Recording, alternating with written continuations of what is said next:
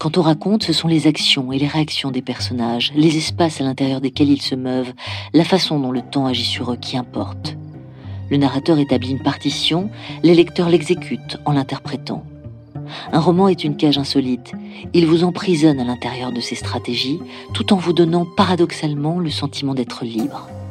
Les romans ne devraient jamais avoir de mode d'emploi, en particulier s'il est rédigé par leur auteur. Réponse d'Elena Ferrante à une interview parue en 2016 en Angleterre, publiée dans le recueil Frontumalia.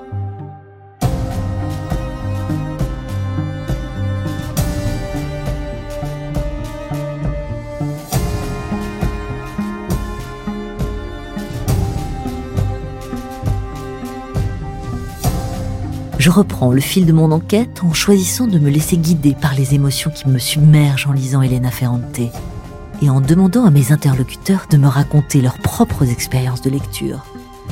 Comment ont-ils rencontré les mots d'Elena Ferrante? Quelles émotions ces livres leur procurent? Quelle interprétation de son œuvre proposent-ils Finalement, ce sont eux, les lectrices et les lecteurs, qui sont les mieux placés pour avoir appris à connaître intimement Elena Ferrante à travers ses mots et entre ses lignes. Je contacte Marc Guillaume. Il a publié en 2018 l'œuvre prodigieuse d'Elena Ferrante à la recherche de l'intime aux éditions 100 000 milliards. Il est enchanté de me recevoir pour évoquer la puissance des écrits de cette romancière italienne.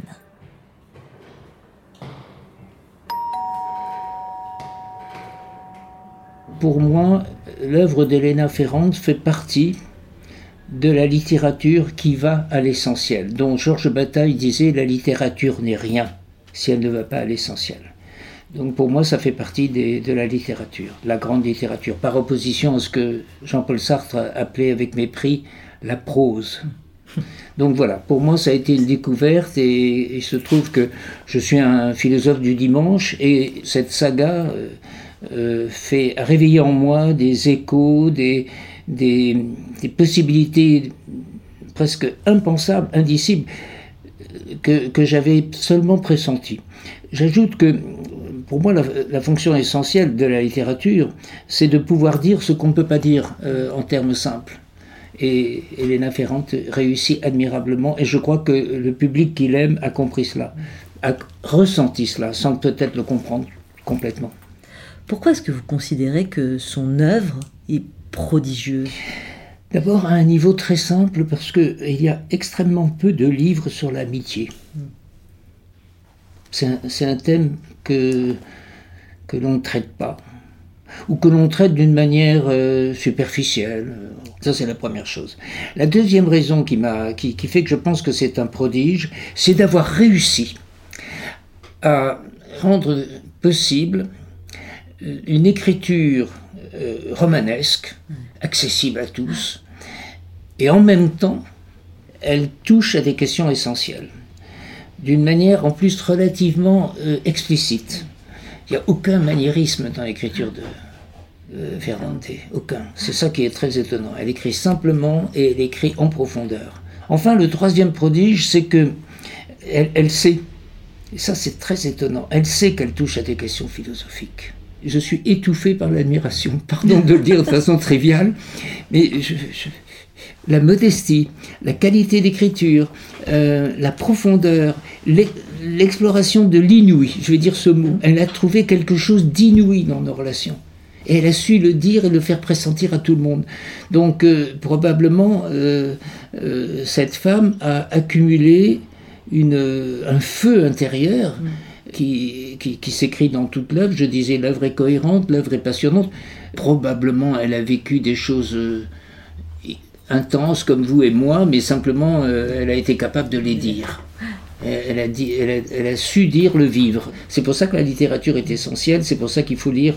Si on veut vivre, il faut lire. Au-delà de l'analyse hein, que vous faites du prodige de l'œuvre, quelles émotions vous procure la lecture des livres d'Elena Ferrante? C'est des femmes qui m'ont dit Est-ce que tu as lu Ferrante? Et comme je leur fais confiance, j'ai lu Ferrante. Voilà. Donc je suis rentré un peu par, par, les femmes, mais ça c'est anecdotique.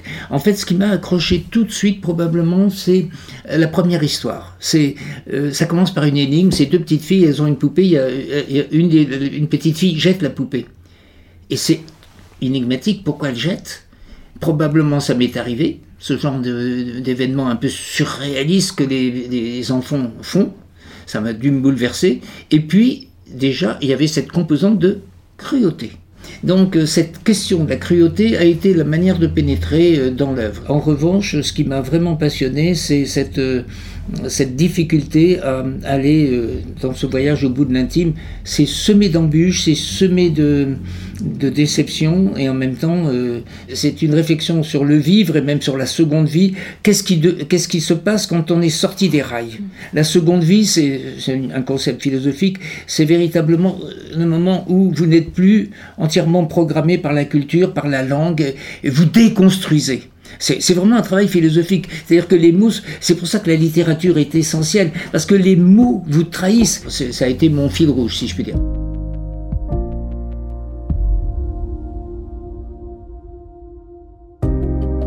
Comme à Marc Guillaume, j'ai demandé aux personnes rencontrées lors de cette enquête qu'elles me racontent comment elles ont ouvert pour la première fois un livre de Ferrante et ce que cette lecture a provoqué en elles.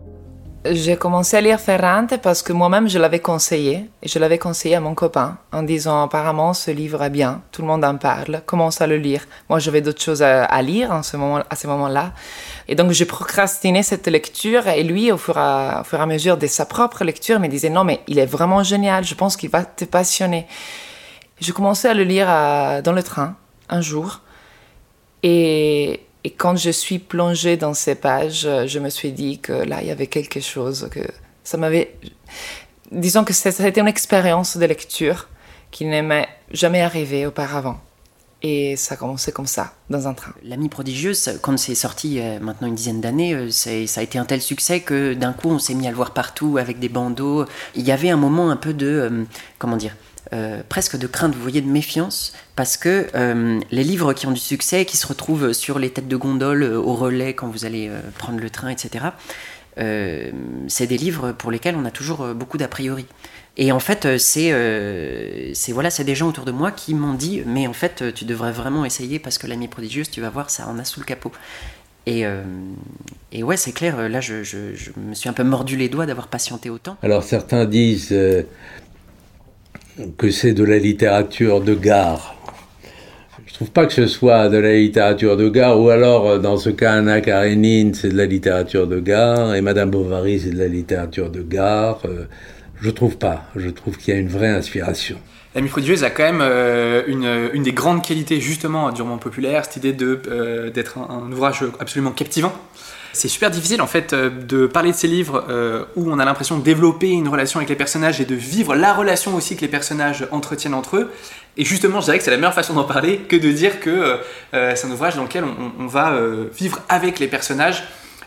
qui sont extrêmement nombreux, ça grouille vraiment. Finalement, c'est l'expérience aussi de la littérature en général, hein. c'est une expérience assez extrême que de rencontrer tout un tas de personnes qui nous sont absolument différentes ou du moins euh, euh, assez différente de, la représentation qu'on peut avoir de notre propre société. Moi, là, ce que, j'ai adoré avec ce bouquin, c'était euh, revenir dans cette impression de lecture qui est assez rare en fait, hein, qui est d'avoir hâte de retrouver un livre pour avoir hâte de retrouver des gens, des voix, des, un univers entier, une, un esprit, une ambiance et se replonger dedans complètement. Enfin, et c'est vraiment en fait le plaisir romanesque, mais de quand on est tout petit. Je crois qu'il y, a une double admiration, à la fois pour euh, sa capacité quand même sur la durée, sur la longueur, à nourrir une formidable narration autour de formidables personnages, et puis euh, un talent littéraire euh, vraiment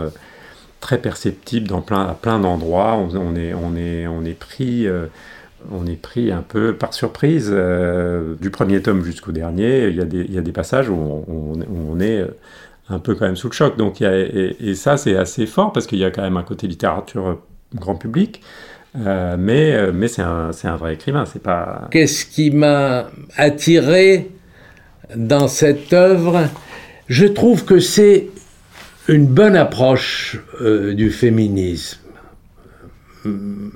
c'est une approche un peu dure hein, pour euh, parce que les hommes sont souvent lâches, souvent euh, et les femmes sont vaillantes, sont magnifiques. Et un des morceaux que je préfère dans L'Amie prodigieuse, c'est le tremblement de terre de 1980 à Naples. qui a été extrêmement dur.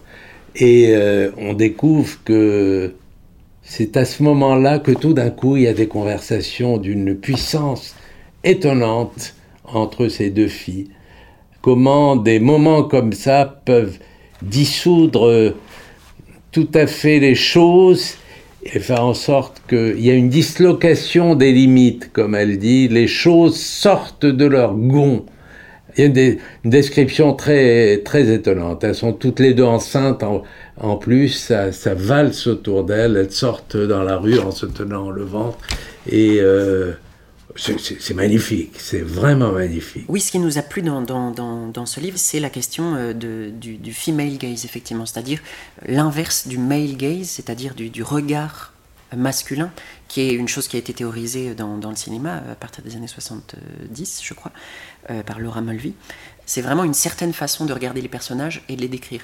Et donc ce female gaze-là, euh, c'est euh, un, regard qui est vraiment différent, c'est-à-dire c'est un regard qui est euh, un peu plus englobant, c'est-à-dire qui, qui laisse sa place à l'autre, vous voyez, qui essaie vraiment de ne pas le traiter comme un objet. Et vers la fin du premier tome, dans le rapprochement entre Lénou et Lila, où on commence à se dire, mais quelle est vraiment la nature de leur relation, l'une avec l'autre? On commence à se demander si elles sont uniquement amies ou s'il n'y a pas une dimension un peu amoureuse euh, entre elles. Il y a une scène qui est vraiment très forte à la fin du, premier tome où donc Lila va se marier et euh, il y a toute cette préparation. Et je trouve que la façon qu'elle a, Lénou, de décrire le corps de Lila à ce moment-là, sachant qu'elles ont 16 ans l'une et l'autre, quoi, c'est un rapport où il y a une certaine place pour l'érotisme, pour c'est-à-dire vraiment pour le fait de dire ce corps-là, c'est pas juste de la chair, et c'est pas juste du marbre, etc. C'est vraiment émouvant. Mais néanmoins, euh, je n'ai pas envie de m'en saisir. Vous voyez, il n'y a, pas un désir vraiment d'agripper de, et, de, et de faire sien le corps, de, de, de, chercher à lui arracher du plaisir, etc. Vous voyez, il y a vraiment une façon de, de, regarder ce, ce, personnage-là avec beaucoup de beauté. Et en fait, c'est pas uniquement euh, Lénou qui regarde Lila comme ça, c'est euh, la narratrice, c'est l'autrice elle-même qui regarde les personnages de cette façon-là et qui cherche vraiment à leur redonner leur place. Elena Ferrante a cette euh, grande capacité, je trouve, à creuser euh, vraiment en profondeur la psychologie de ses personnages, le tout dans, une intrigue très romanesque. Elle a un souffle euh, narratif très très fort, mais elle a vraiment cette, capacité d'aller épuiser vraiment toutes les facettes de ses personnages. Et on s'attache beaucoup à ses personnages, et en même temps, elle arrive à ce que finalement n'importe qui puisse réussir à s'identifier parce que même si euh, c'est vrai qu'elle explore beaucoup des thématiques très féminines, euh, elle est, voilà, une grande attention portée aux femmes, aux liens entre elles, à la maternité, euh, à l'amour aussi vu du point de vue des femmes, mais je, pense que si ces livres ont un, public aussi large, c'est que chacun finalement arrive à trouver une forme d'identification auprès de ces personnages parce qu'elle va vraiment explorer des choses qu'on a tous, hommes ou femmes, au fond de soi. Elle arrive à mettre des mots extrêmement précis sur des choses qu'on a parfois du mal à, se, à identifier soi-même. Et du coup, ça crée cette, ce fort pouvoir d'identification et qui, qui, en, qui emporte totalement le, lecteur. Donc, euh, cette, voilà, cette exploration psychologique et ce souffle romanesque euh, qui font vraiment la réussite de ces livres, euh, puisque voilà, on est, on est emporté à la fois par ces personnages et par ce qui leur arrive, mais on s'identifie très fort à eux et finalement, ils nous disent aussi beaucoup de nous-mêmes. Alors, la lecture de l'amie prodigieuse, ça, a provoqué quelque chose de très très inattendu chez moi, parce que je n'étais pas du tout prête euh, à ça. Euh, et, c'est quand même relativement rare les, euh, textes qui vous happent très profondément dans des recoins oubliés de, l'intime. Et c'est ce que ça a fait chez moi, c'est-à-dire que je me suis, sentie catapultée dans mon adolescence en fait. Et euh, donc avec effectivement une identification hyper forte, avec très peu de filtres. Donc euh, j'ai eu du mal même à, avoir la distance nécessaire pour euh, lire autrement que, aussi émotivement. Donc et ce qui est, ce qui est assez dingue, c'est que en ayant discuté avec plein de lecteurs, les modes d'identification, enfin les mécanismes d'identification ne sont pas du tout les mêmes. C'est-à-dire que euh, c'est euh, complètement euh, protéiforme comme, comme œuvre et il y a suffisamment d'entrées pour que chaque lecteur attrape ou soit attrapé par quelque chose de, différent, quasiment à chaque fois quelque chose de différent du, texte. Je dirais simplement que la chose qui m'a touchée, c'est cette énorme et profonde souffrance. Et je dirais simplement qu'elle a pu mettre des mots sur des sentiments, des postures existentielles que nous avons à peu près tous et toutes, je dis bien toutes parce que c'est souvent une histoire de femmes, mais je dirais que sa réflexion sur la blessure, sur la rage, sur le fait de se saboter tout le temps, je pense que ça, ça m'a beaucoup interrogée. Et, et, je pense que la manière de décrire tout ça, avec cette simplicité incroyable, avec cette langue qui peut paraître euh, pas suffisamment soignée, alors qu'elle est profondément soignée, profondément travaillée et retravaillée, toute cette réflexion sur la fracture qui nous habite, je pense que c'est ça qui, qui est resté à moi, oui.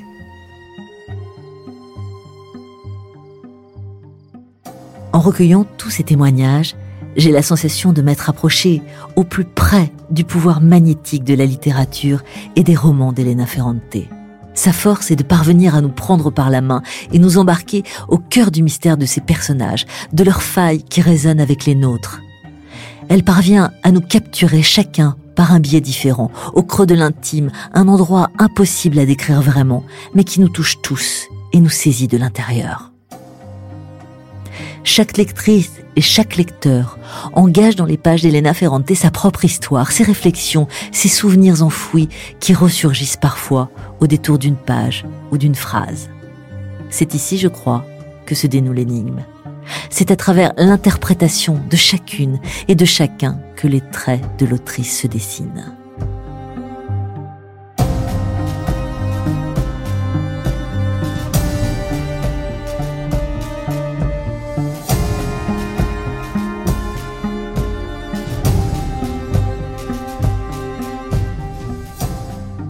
Si vous souhaitez vous aussi plonger dans l'œuvre d'Elena Ferrante, découvrez la série L'Amie prodigieuse, disponible en intégralité sur MyCanal.